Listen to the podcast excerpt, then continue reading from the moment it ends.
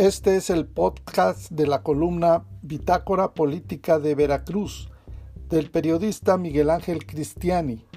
donde les comentamos las principales noticias y acontecimientos relacionados con el estado de Veracruz y de México. Aquí vamos. En nuestro terruño veracruzano, este domingo de resurrección para las feligresías católicas, también fue el inicio de las campañas electorales de los aspirantes a las diputaciones federales, porque las listas de los candidatos a las representaciones locales, presidencias municipales y ediles a estas alturas del proceso todavía no terminan de ser definidas y mucho menos dadas a conocer oficialmente, por lo que ningún aspirante puede empezar a promocionarse. Este domingo de resurrección también fue un día de resurrección para algunos políticos que volvieron a surgir en la paleta política, pero algunos lo hicieron en otros partidos diferentes a los que venían militando.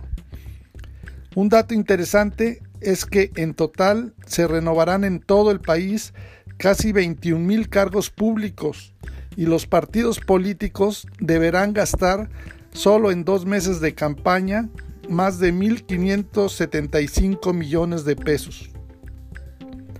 Por el número de cargos, en algunas entidades hasta de gobernador del estado, es que se dice que son las elecciones más grandes de toda la historia. Pero también son históricas porque el gasto que se hace, aunque eso no lo dicen los partidos políticos ni el INE, es el mayor en la historia. Otro motivo por el cual se trata de una elección histórica es porque se lleva a cabo en medio de la pandemia del coronavirus,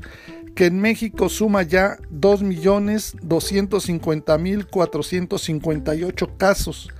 Tan solo este domingo, 4 de abril, se registraron 1.263 nuevos pacientes y 136 defunciones en las últimas 24 horas. Por este motivo, por el que algunos candidatos habrán de hacer campañas virtuales, es decir, que ya de hecho empezaron desde los primeros minutos del domingo a saturar con mensajes y fotografías en las redes sociales de Facebook, Twitter e Instagram,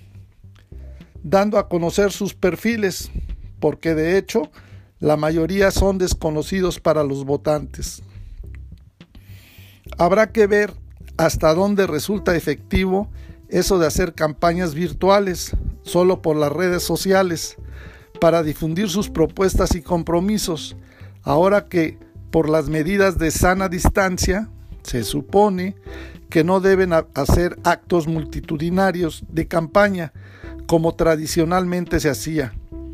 sino que ahora tendrán que implementar el uso de las nuevas tecnologías de comunicación masiva.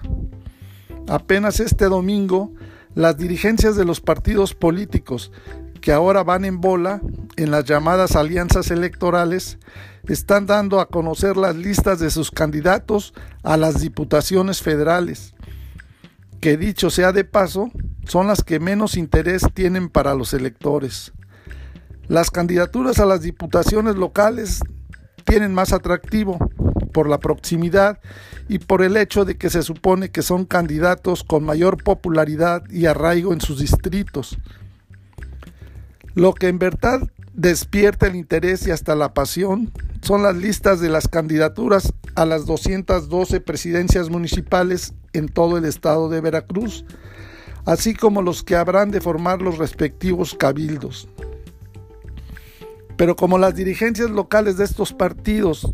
que ahora van en las benditas alianzas, todavía no terminan de ponerse de acuerdo, ni siquiera entre sus propios líderes y militantes, sobre quiénes son los que habrán de ser sus abanderados, nadie puede asomar la cabeza, ni mucho menos cantar victoria. Aunque el calendario y el reloj electoral siguen caminando, cada día que pasa es un día menos que van desaprovechando quienes deberían estar ya tratando de convencer a los electores. Primero, de que salgan a votar por ellos y en segunda, de que son la mejor opción para ocupar el cargo. De hecho, tendrán solo unos cuantos días para hacer campaña. Cada partido se supone que de acuerdo con sus estatutos que los rigen, debería de hacer la selección de los que serán los candidatos a las presidencias municipales, pero como siempre se ha hecho, igual por todos, será en los comités ejecutivos nacionales, en donde se palomeen las listas, que habrán de ser difundidas acá en el terruño veracruzano. Porque aunque se diga y argumente que serán los distintos procedimientos, como las famosas encuestas o tómbolas de la suerte, como se designará a los candidatos, lo cierto es que todo eso es nada más para responder al discurso político, porque el gran elector sigue siendo el singular método del dedazo